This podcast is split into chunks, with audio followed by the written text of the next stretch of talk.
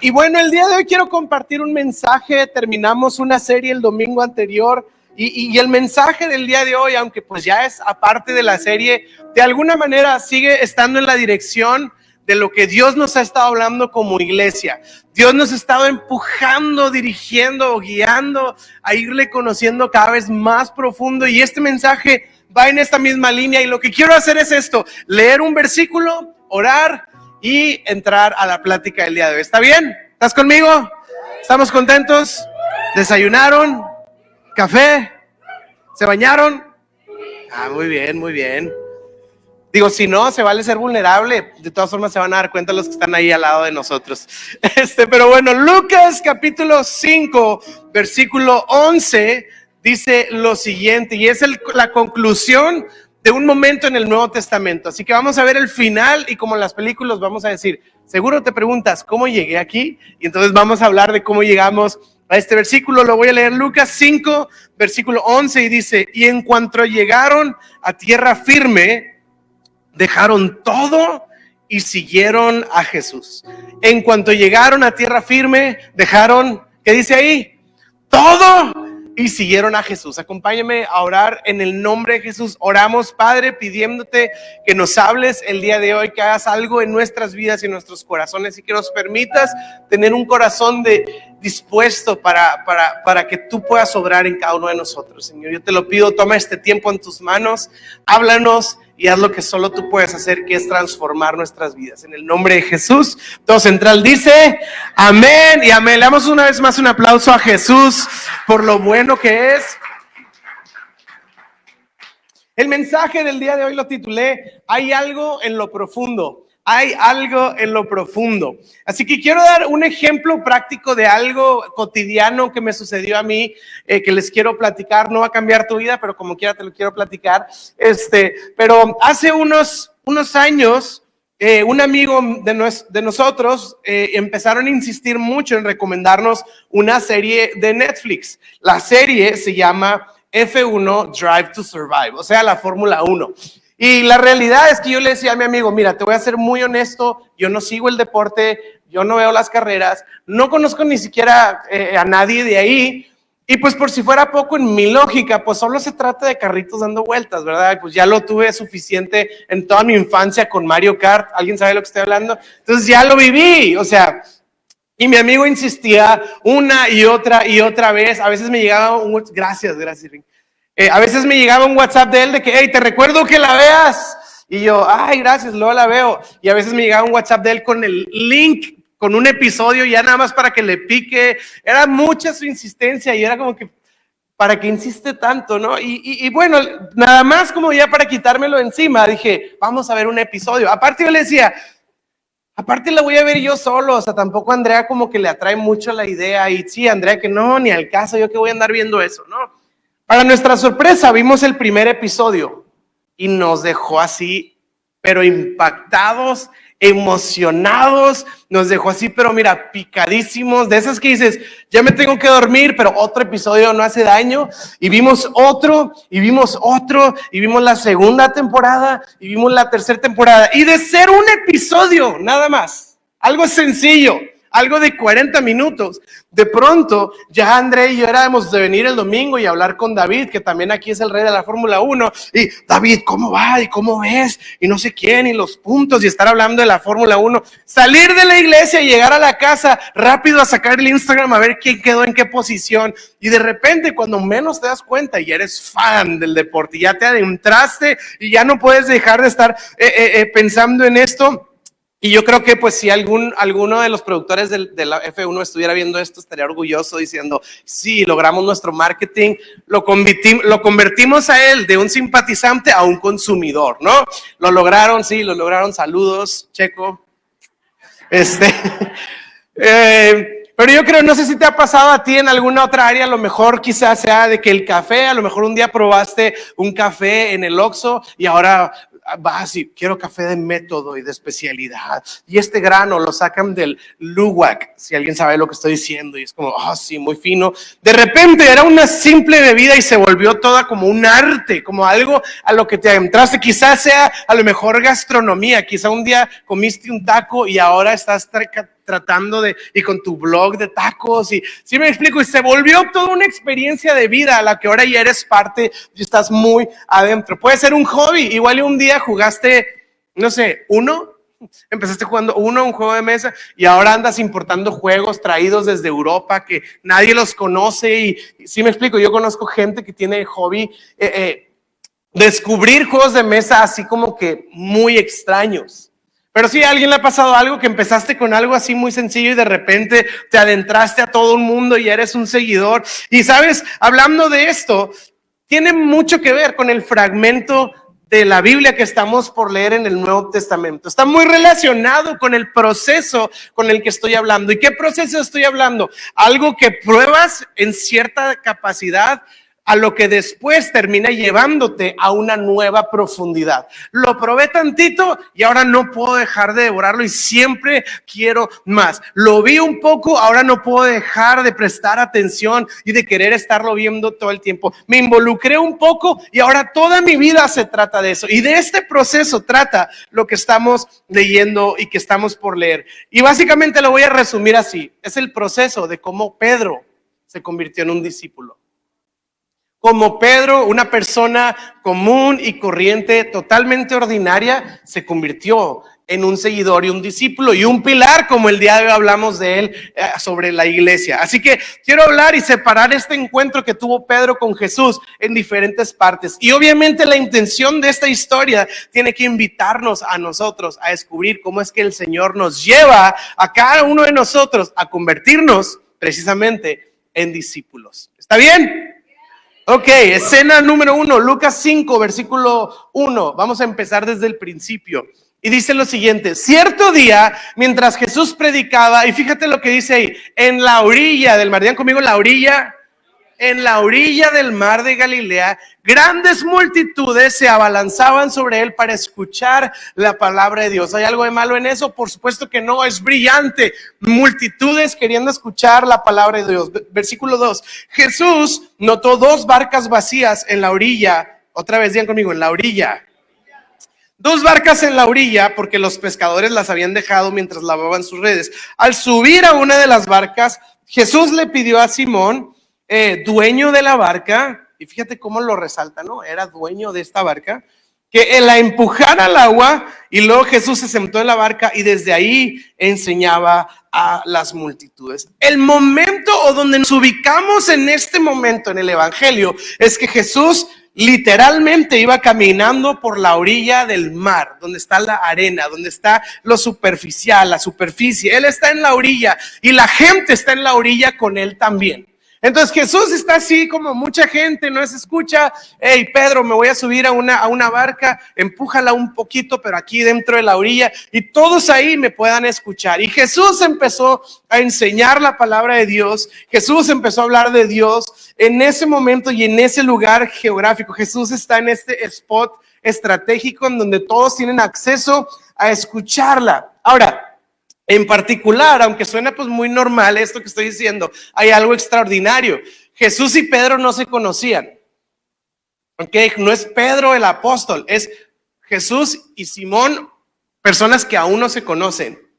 Entonces, aunque es un cuadro muy normal, yo quiero que te imagines y te pongas en los zapatos de Pedro, la barca de Pedro, y por eso el Nuevo Testamento lo resalta, dice, y Pedro era el dueño de la barca, como dándole una especie de, de acento a ese detalle, sería traducido a lo siguiente para nuestros días. Es como estar caminando por algún lugar en la banqueta y de repente hay una multitud gigante de personas y llega una persona desconocida y te dice, oye, ¿crees que me pueda subir a tu carro y hacerme un un poquito para atrás. es como, hasta está raro, ¿no? Como tú, ay, sí, súbete a mi carro. Sí, súbete y dale a donde tú lo ocupes. Y eso es lo que está sucediendo. Ahora, la barca, quizá para algunos sea, ay, qué padre irte de paseo y pescar con caña. La, la, barca de Pedro no es eso. La barca de Pedro es su instrumento de trabajo de la empresa familiar que él tenía. Entonces no solo es su vehículo, es la herramienta de trabajo, es su instrumento, es algo preciado, es algo útil y es algo que le genera valor, no solo porque tiene valor en sí mismo, sino porque es lo que le produce el rendimiento de su trabajo.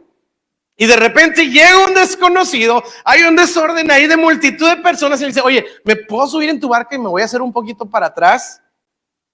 Y entonces estamos en este momento y aparentemente todos están en el mismo lugar, todos están experimentando la misma experiencia, pero en realidad no, porque para Pedro es diferente.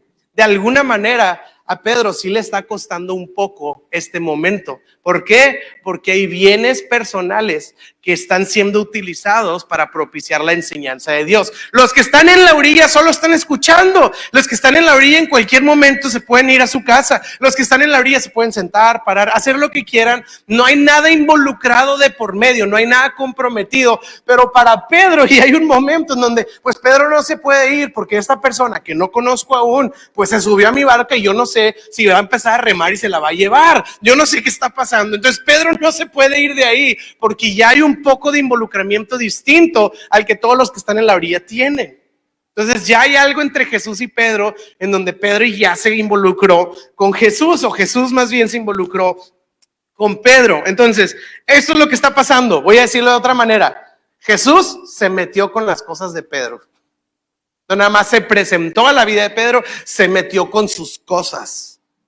Sí, cuando hablo de que cuando se meten con tus cosas, pues pienso en los niños, ¿no? Esta famosa frase, pues es mío, o no compartir, ¿verdad? Y tiene el juguete y otro niño lo quiere, pero es que no se lo quiero compartir porque es mío, son mis cosas, no se metan con mis cosas. Y Pedro tiene su barquito, ¿verdad? Y llega Jesús y le dice, hey, yo me voy a subir a tu barco. Sí, yo también, tú no, yo me voy a subir yo solo y yo me voy a ir para atrás. Y hay un tipo de involucramiento entre, entre Pedro y Jesús. Jesús se metió con las cosas de Pedro. Voy a decir así, Jesús empezó a invadir en una capacidad la vida de Pedro. No es lo mismo, oye, ayúdame a, caminar por aquí, oye, nada más me puedes acomodar aquí, a decir, oye, este, voy a usar tus cosas para beneficio personal. Y Pedro menguó y dijo, va, Señor, bueno, va, este, nueva persona que te estoy conociendo, súbete a esta barca, te la presto, está bien. Y Jesús está enseñando y todos están escuchando lo mismo. Ahora, quiero ver esto. Jesús está enseñando a todos por igual. Al subirse a la barca, Jesús quiere abarcar parejo y quiere que todos lo puedan ver y quiere que todos los puedan escuchar y quiere que haya cierto orden para que se cumpla lo que él había venido, que era comunicar su palabra a todos los que estaban ahí. ¿Qué quiere decir? Que tanto el que estaba en primera fila como el que estaba en la cuarta, en la quinta, el que estaba a la derecha, el que estaba a la izquierda, todos tenían acceso a la misma enseñanza de Jesús. Todos estaban escuchando lo mismo, todos estaban viendo lo mismo a Jesús enseñando en la barca. Todos estaban experimentando lo mismo, tal cual. Todos tenían la misma impresión de Jesús y voy a decirlo de esta manera. Todos estaban viendo la misma revelación de Jesús y voy a decirlo así, general. No es como que alguien ahí tenía algo distinto o alguien ahí había visto algo distinto o alguien ahí sabía otra cosa que los demás no sabían. Todos estaban escuchando la misma revelación y la misma palabra general que todos estaban viendo. Era a un mismo nivel el que todos estaban relacionados con Jesús. Solamente Pedro tenía esta diferencia de que pues para él sí le estaba costando un poquito que ya estaba poniendo algo sobre la mesa. Pero en general todos estaban viendo lo mismo.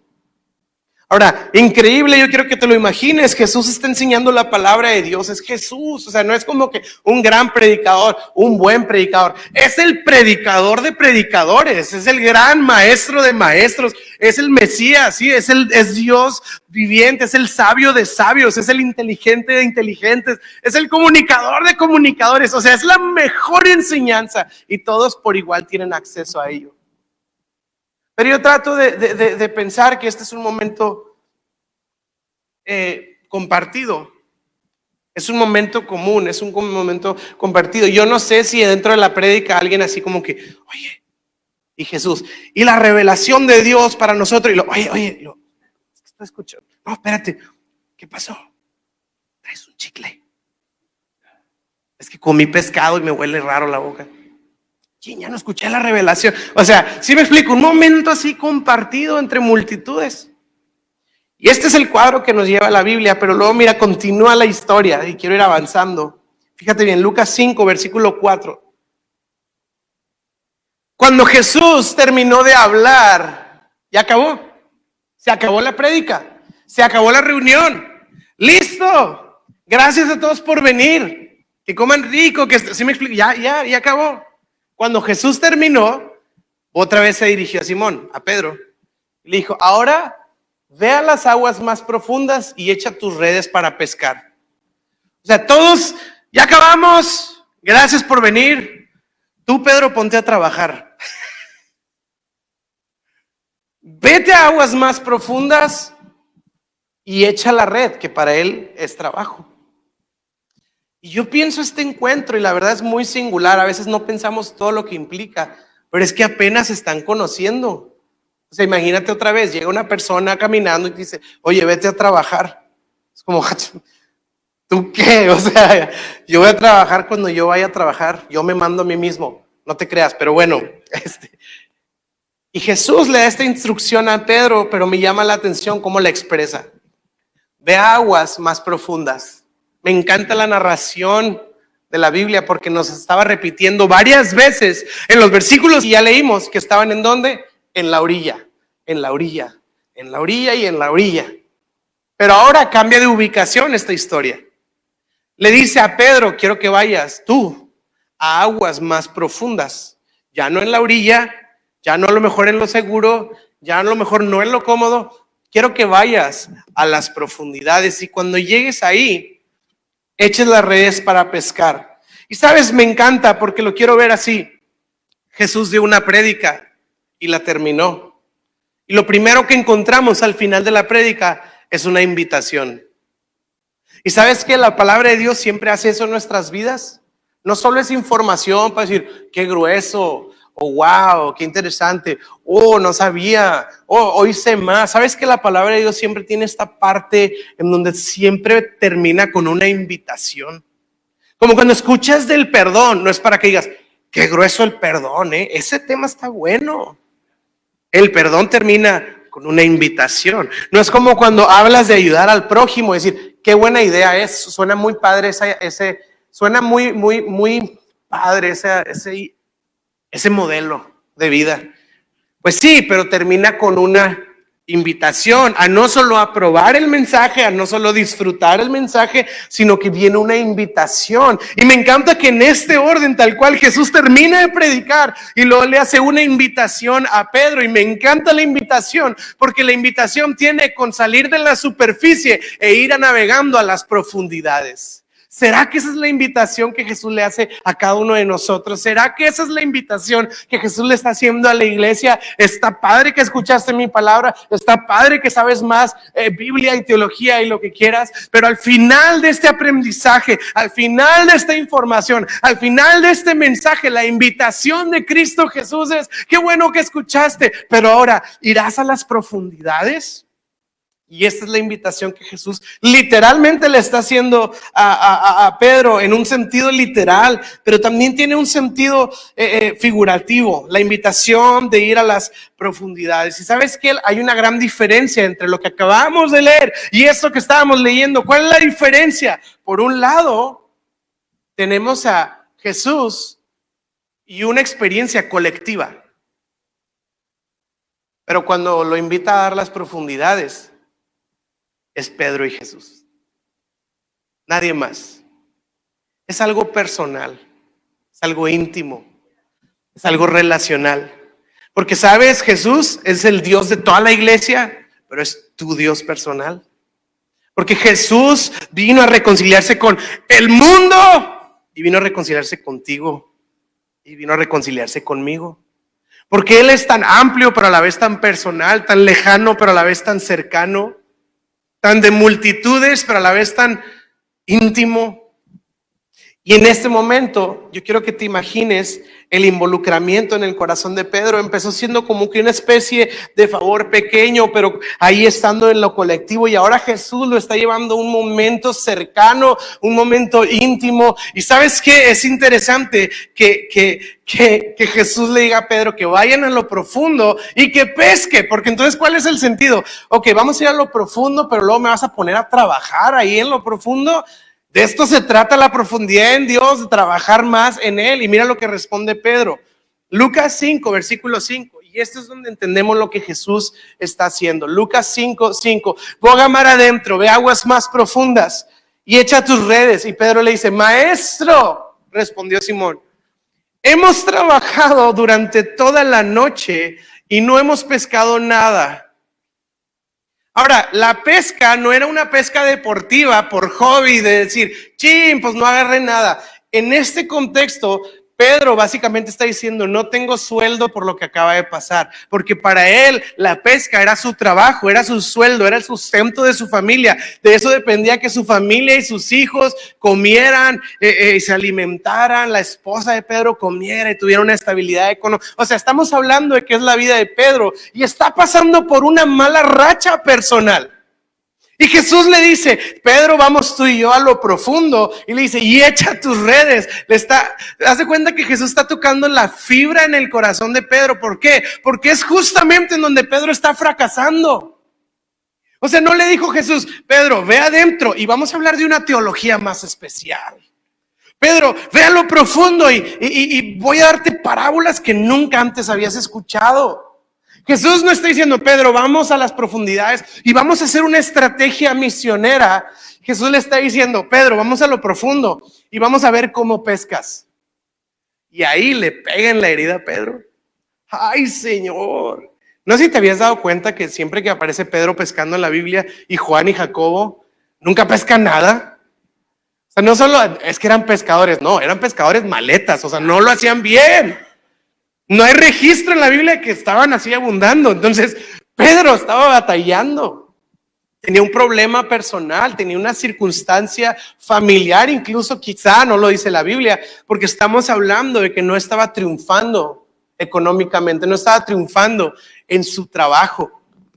Ahora, quizá Pedro empezó, no dice la Biblia, pero yo trato de imaginarme y ponerme en sus zapatos. Quizá Pedro, Jesús le dijo, echa la red. Y Pedro dijo, ay Señor, ¿cómo te explico? No me está yendo bien en eso. Y a lo mejor Pedro pensó y dijo, aparte, ¿qué tiene que ver eso con el reino? ¿Qué tiene que ver eso con la palabra de Dios? ¿Qué tiene que ver eso con la eternidad? Estamos, em, estamos teniendo un, un encuentro cercano tú y yo y sacas a flote cosas tan cotidianas como mi trabajo. ¿Qué tiene que ver una cosa con la otra? Otra. Y entonces, como quiera, Jesús dice, pues no hemos pescado nada. Agregado que, pues mira, dice toda la noche, ¿no? O sea, Pedro estaba desvelado también, cansado. Pedro estaba en necesidad. Y Jesús pudo haber hablado de los misterios eternos. Jesús pudo haber hablado de cómo se ven esos ángeles y haberle dicho a Pedro, Pedro, los serafines no son como el bebé de la novela. Los serafines tienen seis alas y tienen ojos y si me pudo haber hablado de misterios, pero Jesús le dice, vamos a hablar de tu trabajo, vamos a hablar de tu situación, vamos a hablar de tu fracaso, vamos a hablar de tu frustración, vamos a hablar de tu falta de éxito, vamos a hablar de ese problema que estás cargando. Señor, pero ¿qué tiene que ver eso con la eternidad? Señor, pero ¿qué tiene que ver eso con los misterios del cielo? Quizá Pedro pensó, entonces termina diciendo, pues no, ¿verdad, maestro? No hemos pescado.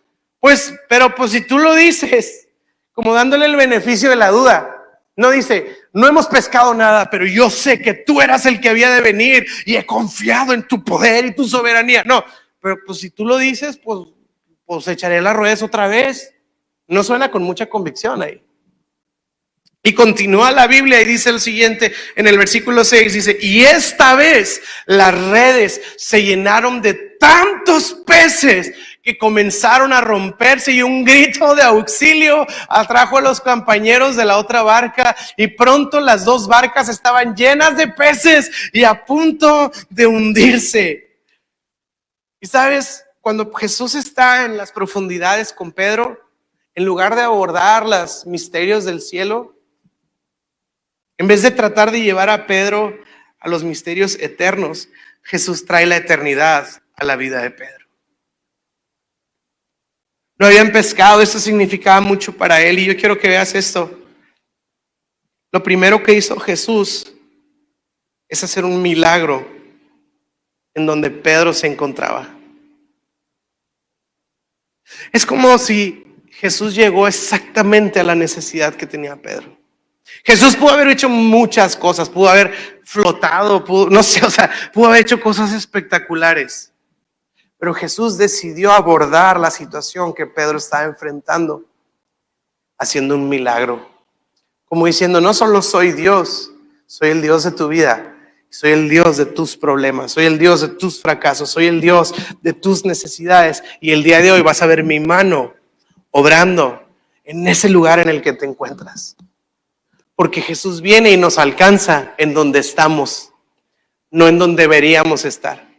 Se nos ha enseñado, hey, ¿por qué vas a la iglesia si estás lleno de problemas? No seas hipócrita, arregla tu vida y luego entonces vas a la iglesia.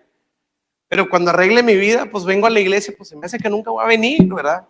Porque siempre estamos con una y luego es otra y luego es otra, pero lo que me encanta de esta enseñanza es que eh, eh, Pedro no tuvo que irse al cielo, sino que el cielo llegó a él en donde él estaba. No le pidió Jesús que, que, cambiara algo, no le pidió Jesús que mejorara en algo. En su fracaso Jesús se presentó, se involucró, se hizo cercano y luego hizo el milagro. Y me encanta porque eso produce algo distinto. Y quiero que sigamos leyendo versículos capítulo 5 Versículo 8, fíjate, sucede esto, las barcas se llenan, las barcas se están inundando. Y sabes que me encanta el proceso de cómo lo narra la Biblia, porque no es acaso eso lo que Dios hace en nuestras vidas. De la superficie nos lleva a lo profundo, en lo profundo Él llega a nuestra necesidad, nos sana. ¿Y qué pasa? Pedro recibe el milagro y empieza a gritarlo a los cuatro vientos, gritos de auxilio. Auxilio, Dios está en mi vida. Auxilio, Dios está proveyendo. Auxilio, la gloria de Dios nos está visitando y gente empieza a venir a ser testigos. Y no es lo que pasa en la iglesia. Dios empieza a hacer algo, la iglesia levanta su voz, Dios está aquí y luego gente viene a ver cómo Dios está sanando, cómo Dios está restaurando, cómo Dios está redimiendo. Y lo vemos un pequeño cuadro en, el, en la profesión de la pesca de lo que Dios hace a través de la iglesia. Y luego mira lo que da como resultado, versículo 8. Y cuando Simón Pedro se dio cuenta de lo que había sucedido, fíjate bien, cayó de rodillas delante de Jesús y le dijo, Señor, por favor aléjate de mí, soy un hombre pescador, no se crean, pecador, soy un hombre tan, tan pescador. Cuando Jesús predicó en la orilla, Pedro escuchó. Casual. Cuando Jesús lo invitó a, prestarle su barca, Pedro se la prestó. ¿Ok? Cuando Jesús le dijo, ve a lo profundo, Pedro dijo, vamos a lo profundo. Casual. Cuando Jesús le dijo, echa la red, Jesús, Pedro dijo, echemos la red. Cuando Jesús hace un milagro, Pedro se arrodilla. Algo sucede en ese momento en el corazón de Pedro. Y es un momento de alegría, es un momento de celebración, es un momento hasta me imagino chistoso, así todos, ay, los peces brincando y, ellos tratando de agarrarlos, la barca hundiéndose, es un momento de gozo, pero para Pedro es un momento crucial que lo lleva a sus rodillas y a tener como una especie de, de sentimiento tan fuerte en su corazón, de decirle, Jesús, aléjate de mí, yo no soy digno de estar así. ¿Sabes cómo le llama la Biblia eso? Convicción. Pedro estaba en cierta distancia a Jesús y luego se movió a otra distancia a Jesús. Y ahí llegó un momento de convicción. Y lo que a mí me encanta este momento de convicción de Pedro, que se arrodilla, porque no es cualquier cosa. Yo quiero pensar que estaba sintiendo Pedro a un punto de llevarlo al borde de arrodillarse delante de Jesús. ¿Y qué, y qué produjo este, este momento de convicción tan profunda? Ya no era un momento colectivo, Ahora Pedro no estaba experimentando una reunión con sus amigos, una reunión con su familia, una reunión con sus vecinos. Pedro no estaba experimentando una actividad religiosa o espiritual. Pedro no estaba experimentando este, una actividad práctica de disciplinas espirituales. Pedro hasta ahora estaba experimentando un encuentro con la persona de Jesucristo. Fíjate bien, no un encuentro colectivo, un encuentro personal, un encuentro íntimo. Para Pedro en ese momento Jesús ya no era el Jesús del que todos hablaban, Jesús no era la persona famosa que todos criticaban o, o que estaba en boca de todos, Jesús no era una información general, Jesús no era, voy a decirlo como lo dije al principio, revelación general Ahora era un encuentro especial que produjo una convicción profunda en el corazón de Pedro. Algo cambió, algo era diferente. Y sabes, quizá de todos aquellos que estaban en la orilla, algunos dudaban de Jesús, quizá algunos criticaban a Jesús, quizá algunos pensaban cosas de Jesús, como que pues no sé, algunas cosas que, dice me gustan cuando habla de las promesas, pero luego ya cuando habla de arrepentimiento como que no me gusta tanto. Quizá algunos decían eso, quizá algunos decían, pues no sé, vamos a darle oportunidad. Quizá algunos escucharon de algunos milagros y algunos tuvieron sus dudas y dijeron, pues no sé, igual y fue casualidad. Pero sabes, en este momento, ¿para quién ya no había duda? Para Pedro. Porque a Pedro nadie se lo estaba contando. Porque a Pedro nadie se lo estaba platicando. Él lo estaba experimentando. Él lo estaba viviendo en carne propia. Y mira lo que sucede. Terminamos eh, con Lucas 5, versículo 10. Jesús respondió a Simón, porque Pedro dijo, aléjate de mí, soy un hombre pecador. Y Jesús le dijo, hey, no tengas miedo. Ya podemos saber el sentimiento que Pedro tenía. Jesús lo, lo, explicó ahí. De ahora en adelante pescarás personas. Y entonces haya propósito. Ok. Y me encanta el propósito, como Jesús se lo narra. Porque no le está diciendo, Pedro, ahora Vas a dedicarte a algo súper extraño que no te habías imaginado y que no tiene nada que ver con tu vida. Está diciendo, Pedro, en tu lenguaje que tú entiendes cotidiano, así como sabes pescar, bueno, haz de cuenta vas a hacer lo mismo, pero ahora de una manera distinta. Puedes ver un Jesús tan cercano que hasta el lenguaje de Pedro está usando para que pueda ser eh, eh, eh, conectado. Y fíjate bien, dice versículo 11, y en cuanto llegaron a tierra firme, dejaron todo y siguieron a Jesús. Y en este momento, Pedro se convierte en un discípulo. Pedro se convierte en un discípulo de Cristo Jesús. Ahora, no, no, dice, y cuando llegaron a la tierra, Jesús le dijo, oye, vamos a seguirle, oye, si quieres seguir pescando, no, estás mal. Jesús no lo obligó a nada, Jesús no lo forzó a nada. Algo había sucedido en el corazón de Pedro de tal manera que lo que era su vida ya no era tan valioso como lo que él acababa de encontrar. ¿Por qué? Porque lo metieron a un seminario bíblico, porque lo metieron a un programa intensivo de, carácter y de discipulado, porque lo metieron a un viaje misionero y, y vio la necesidad. No, no, no, nadie lo obligó. Fue algo que sucedió en su interior que lo convirtió en discípulo. No fue un curso, no fue un título, no fue un, diploma, fue un encuentro. Fue un encuentro. Y quiero resaltar una vez más el contexto que estoy diciendo que Jesús y Pedro no se habían conocido antes. ¿En qué momento dices, recuérdame tu nombre y luego te dices su nombre? Voy a dejar todo mi trabajo y mi vida para seguirte, no sé quién eres, pero igual y a ver si me va bien. Nadie hace eso en su sano juicio. ¿Qué quiere decir? Que algo sucedió en el corazón de Pedro que lo convirtió en un discípulo.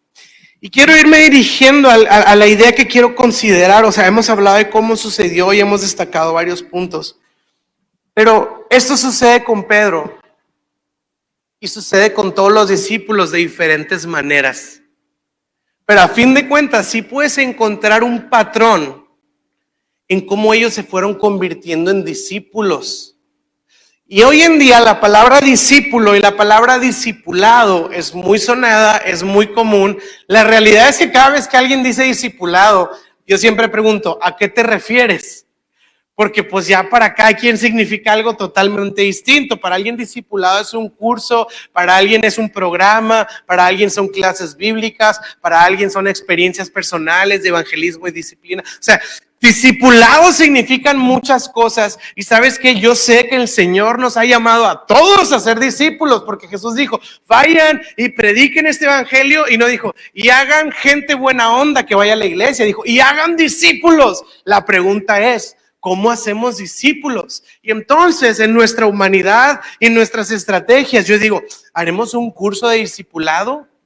Y aunque es muy bueno y me encanta y me encantan las clases bíblicas y la teología y me fascina, la realidad es que a veces podemos caer en la, en la sutil idea de que porque fui a un curso de cuatro semanas o de cuatro sesiones o de ocho sesiones, porque fui a un curso que se llama discipulado o discipulado extremo o lo que sea. Ya me gradué, entonces ya soy discípulo.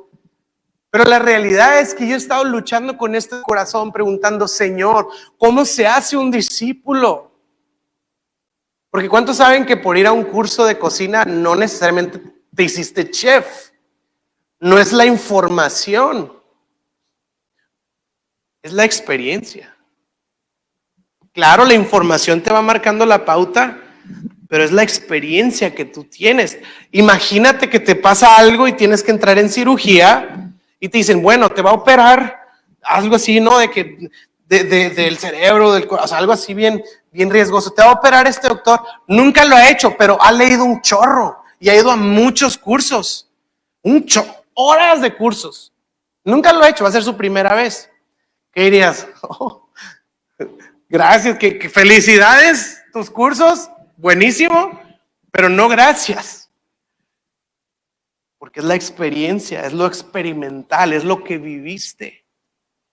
Y yo pues, y, he orado y he tratado de pensar cómo podemos ser discípulos. Y veo este patrón una y otra vez en la Biblia y cómo Él lo hizo con sus propios discípulos. Y el patrón es este. Hay diferentes posiciones y cada una de ellas tiene invitaciones. Está bien loco lo que voy a decir, que algunos van a decir, ¿qué? Si quieres luego me hablas y platicamos de eso. Pero los discípulos de Jesús, los doce famosos, fueron sus discípulos al principio de medio tiempo. Y por eso es raro en la Biblia, cuando estás leyendo el principio del Nuevo Testamento, de que iba con sus discípulos y luego de repente dice, y fue a Galilea y se encontró con sus discípulos y dices tú, ¿pues no estaba ya con ellos? ¿Cómo llegó y los fue a encontrar en otro lado? Porque al principio los discípulos lo seguían a veces. Pero luego empezaron a suceder estas cosas y dejaron todo y le siguieron de tiempo completo. ¿Qué quiere decir? Que hay un proceso. Y quiere decir que hay etapas. Y eso es tan natural y es tan real como lo fue para ellos, como lo es para nosotros. Y yo quiero que lo veamos como el mar del que estamos hablando. Hay algunos empezamos en la orilla.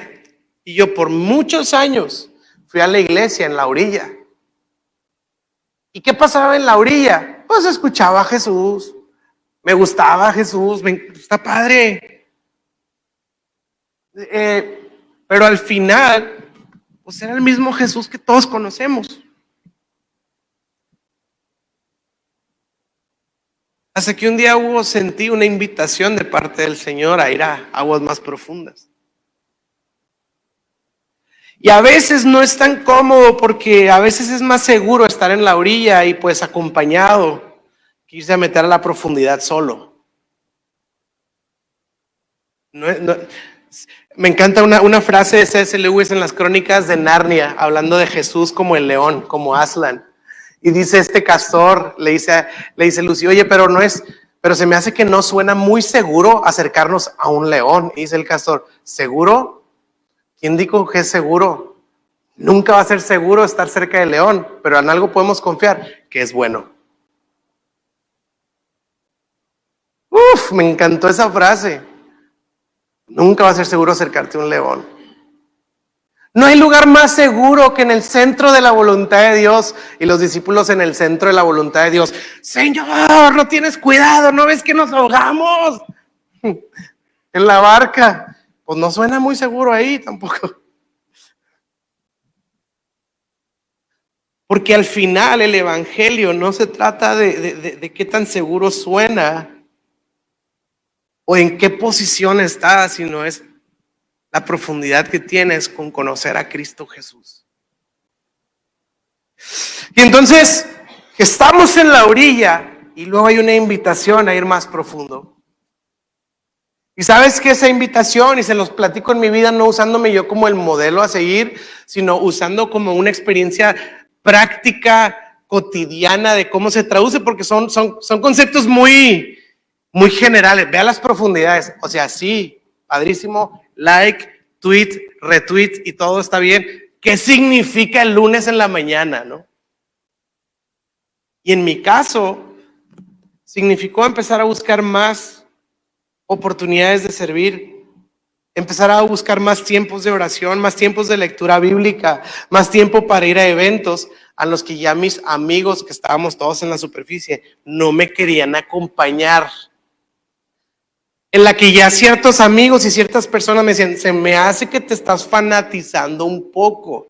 Se me hace que te estás exagerando un poco con las cosas de Dios. Y Dios en su trono diciendo, sí, Walo, la verdad, bájale un poco eso. Eso, de seguirme, te estás pasando. o sea, estoy siendo sarcástico. Y parecía que no había acompañamiento a ir a, a otras profundidades. Y pues de repente ya era yo el que iba a la reunión de oración junto a otros viejitos, literal. No era la reunión explosiva de jóvenes y, pues no me acompañaban y era como, pues no sé, pero yo siento una invitación a ir a aguas más profundas. Y quizá algo me está esperando ahí. Y es que a veces lo vemos al revés. Queremos que Dios me convenza para ir, pero más bien Jesús nos invita para convencernos.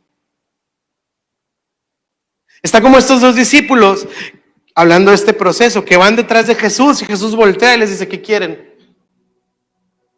Queremos ver dónde vives, queremos ver tu vida. Pues vengan. No dice Jesús, sí, déjenles cuento para que se animen. No, Jesús dice, vengan pruébenlo, vengan y vean. Yo creo que este llamado es el llamado que Dios nos hace cada uno de nosotros como iglesia y no sé qué se traduce para ti el día de mañana en la mañana o el martes en la tarde. Yo creo que Jesús nos está invitando a las profundidades, donde quizá algunos ya no quieren ir. Tenemos esta onda de querer hacer todo colectivo y por supuesto somos una comunidad de fe. Pero de repente yo sentía que Dios me llamaba a orar por enfermos en las calles. Y decía, ay, pues sí, le voy a decir al líder de jóvenes que haga una actividad y vamos todos juntos y llevamos, no sé, calcamonías. Y, y sentía que Dios me decía, no, no, no, no, eso es para ti. Señor, pero donde dos o más, ahí estás tú, pues déjame invitar a alguien más. Y sentía que el Señor me decía, no, Señor, esto es para ti. Ay, Señor. Y como que quería que para todos fueran conmigo y, y era como, no, no, no, esto es para ti. Y ahí voy con el primer enfermo. Y luego para variar, el primer enfermo sin mano. O sea, como algo bien difícil, ¿no? De que, bueno, pensando en la lógica humana, ¿no? O sea, como que dijera, bueno, si es alguien que, ay, me duele un poquito como por aquí. Ay, pues oro, ya no te duele. Ay, no, sé si que ya no me duele. Pero sin mano, así como que, o sea, le tienen que salir. Y ahí voy con el compadre y me bajo del carro Quiero orar por ti. Tengo un Dios que es un Dios de sanidad y puede sanar cualquier cosa. Veo que no tienes mano. Yo sé que Dios puede hacer hasta lo inimaginable. Y el se me queda viendo. Yo también. Le digo, y- digo, no sé, estoy muy fuera de mi zona.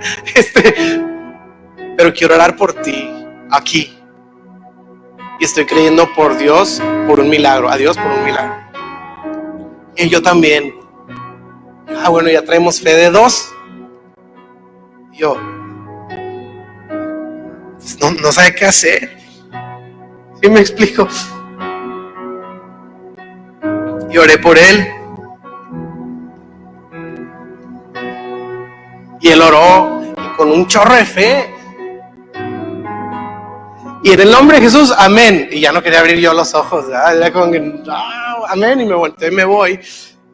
Y amén, y pues no, la, la condición seguía ahí.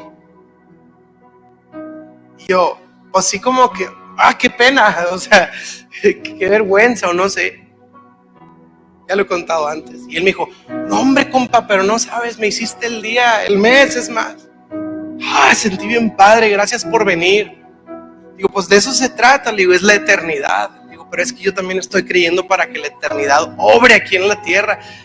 Y él me agarró, así me agarró el hombro y me dijo, un día, un día va a suceder.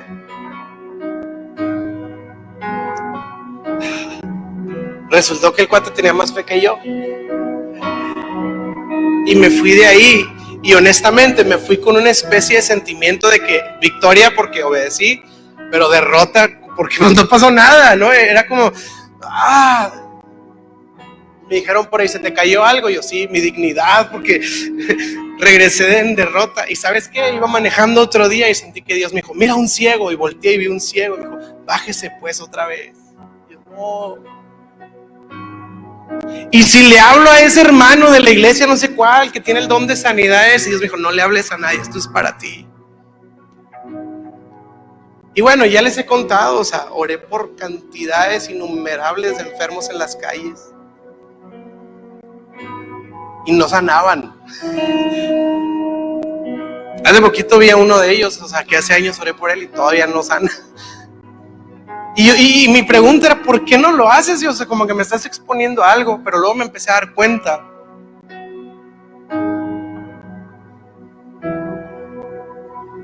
Que Dios, que Dios no me estaba invitando a ver un milagro. Que Dios me estaba invitando a salir de la orilla e ir a aguas más profundas.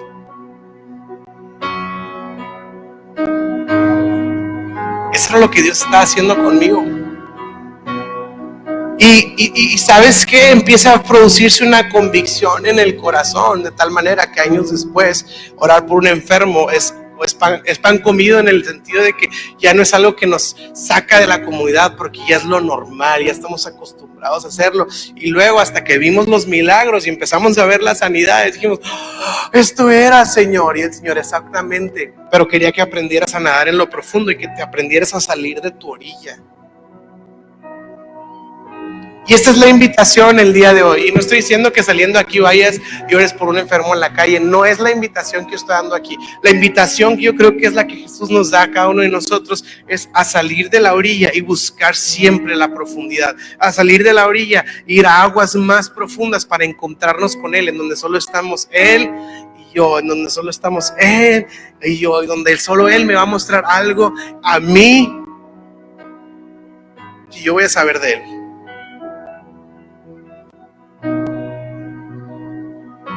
Algo cambia en el corazón. Y esta semana pasada tuve la oportunidad de compartir, ya lo conté con algunos, pero en un, en un, en una, a 40 chavos, no de iglesia cristiana, no familiarizados con esto. Tuve la oportunidad de compartir y me encantó porque al final se me acercaron y me preguntaron, es que, ¿cómo sabes? ¿Cómo sabes que es Él? ¿O cómo sabes qué es lo que Él quiere y lo que Él no quiere? Y no sabía realmente cómo articular eso y obviamente la respuesta correcta es, pues, pues la Biblia lo dice, ¿no? Pero no me quería ir a un reglamento, quería irme a algo más, más, ¿sí me explico? Como que no quiero que piense que es una lista de reglas la Biblia. Y siendo que brotó en mi corazón, le dije, así como sé las cosas que le gustan a mi esposa y las que no le gustan a mi esposa. Como me he acercado a Él, como lo he experimentado a Él, como he pasado tiempo con Él, de alguna manera hay una convicción distinta y camino yo ya no como alguien que había escuchado de Jesús, sino que escucha a Jesús. No como alguien que quisiera ver algo de Jesús, sino como alguien que ha visto. Y no digo que yo lo he hecho en su perfección y otra vez no me pongo el modelo, pero yo quiero decirte al, decirlo así, lo que estoy tratando de decir es, si es un lugar al que todos podemos llegar. Y si es un momento que todos podemos experimentar. Así que esta es la invitación el día de hoy para cada uno de nosotros en Central. Vamos a aguas más profundas. Pueden decir amén a eso. ¿Por qué no nos ponemos de pie para orar?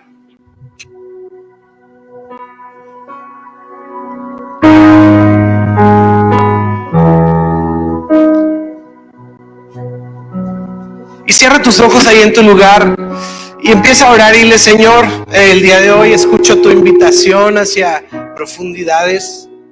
Yo te pido en el nombre de Jesús, Señor, que hables a nuestros corazones, que nos atraigas hacia ti, Señor, y que podamos encontrar eso que Pedro encontró, Señor, en la profundidad.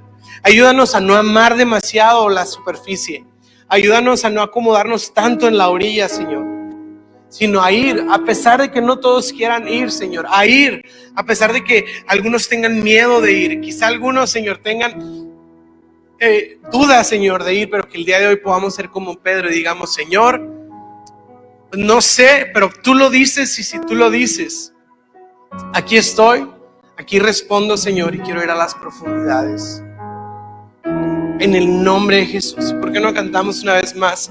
Hay uno más, hay uno más que puede el mar abrir, hay uno más. Y cuando hablamos de que hay uno más, es de que encontramos esto extra, esto que no estaba en nuestra vida. Así que, ¿por qué no con tus ojos cerrados lo decimos?